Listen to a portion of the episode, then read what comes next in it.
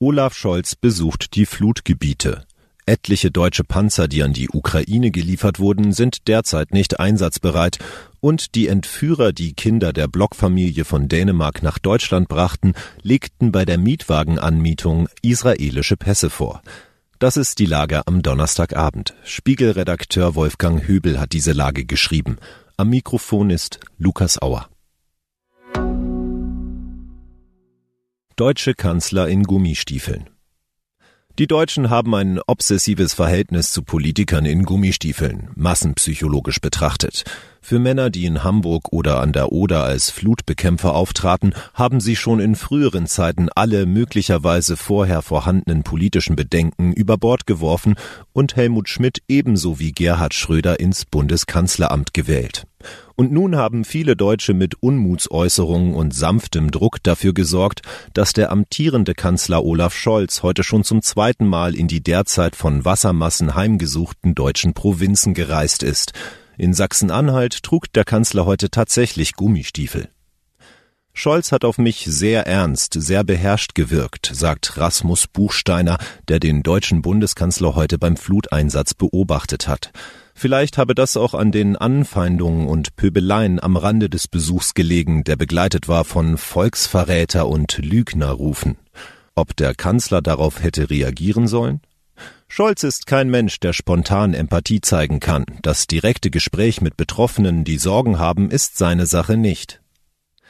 Dem deutschen Wetterdienst zufolge bleibt die Hochwasserlage besonders in der Mitte und im Nordwesten sehr angespannt. Kiews Probleme mit deutschen Pannenpanzern. Etliche von Deutschland gelieferte Panzer sind nicht an der ukrainischen Front im Einsatz, sondern stehen in Reparaturhallen in Litauen. Darüber und über die Gründe dafür berichten heute Marina Kombaki, Fedir Petrov und Jörg Römer. Details zur Anzahl der kaputten Panzer und der Art ihrer Schäden sollen nicht veröffentlicht werden, um Russlands Führung keine Informationen zu liefern, die ihr im Krieg gegen die Ukraine nützen könnten. Aber von den 18 modernen Kampfpanzern Leopard 2 A6, die Deutschland der Ukraine geliefert hat, sind offenbar mehrere derzeit in Reparatur.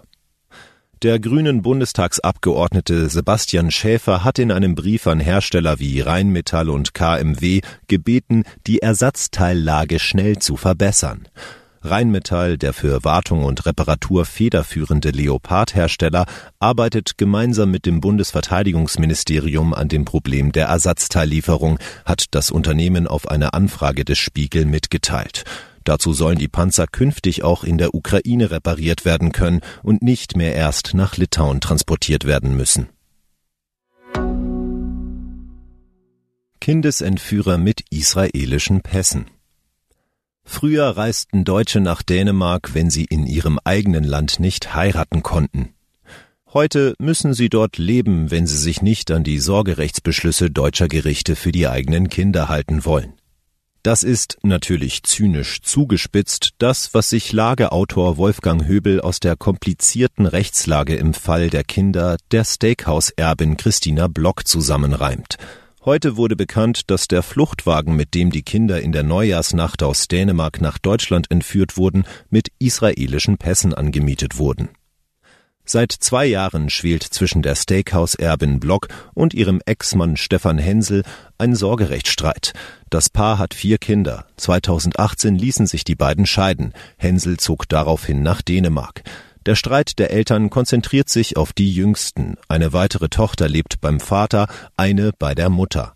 Der Fall sei komplex, so schrieb Jean-Pierre Ziegler gestern, und ein unerbittlicher Kampf, unter dem vor allem die Kinder leiden müssen. In der Neujahrsnacht hatten mehrere Männer nun die Kinder unter Zwang nach Deutschland gebracht. Die genaue Anzahl der Täter ist unklar.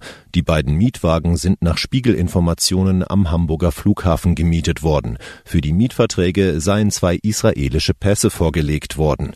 Die Autos wurden nach der Tat brav zurückgegeben. Was sonst noch wichtig ist. Hessische AfD nutzt rechtsextremen Slogan. Die hessische AfD verwendet einen Slogan, den einst die rechtsextremen Parteien NPD, DVU und FPÖ wörtlich oder leicht abgewandelt propagierten. AfD-Landeschef Lambrou sagt, er habe von der Vorgeschichte nichts gewusst. Deutsche Bahn legte Schneepflüge aus Altbeständen still. Der Deutschen Bahn fehlen Pflüge, um Schienen von Schnee zu befreien. Dabei hatte sie vor der Bahnreform mehr als genug Geräte. Ein SPD-Abgeordneter spricht von einer peinlichen Blamage. Neues Antibiotikum soll gegen multiresistentes Bakterium wirken. Jedes Jahr sterben etliche Menschen, weil Antibiotika bei ihren Infektionen nicht anschlagen. Forscher haben nun einen Wirkstoff entwickelt, der bei einem bestimmten Bakterium Abhilfe schaffen könnte. Soweit die Lage am Abend. Alle aktuellen Entwicklungen finden Sie auf spiegel.de. Wir melden uns hier wieder morgen früh mit der Lage am Morgen.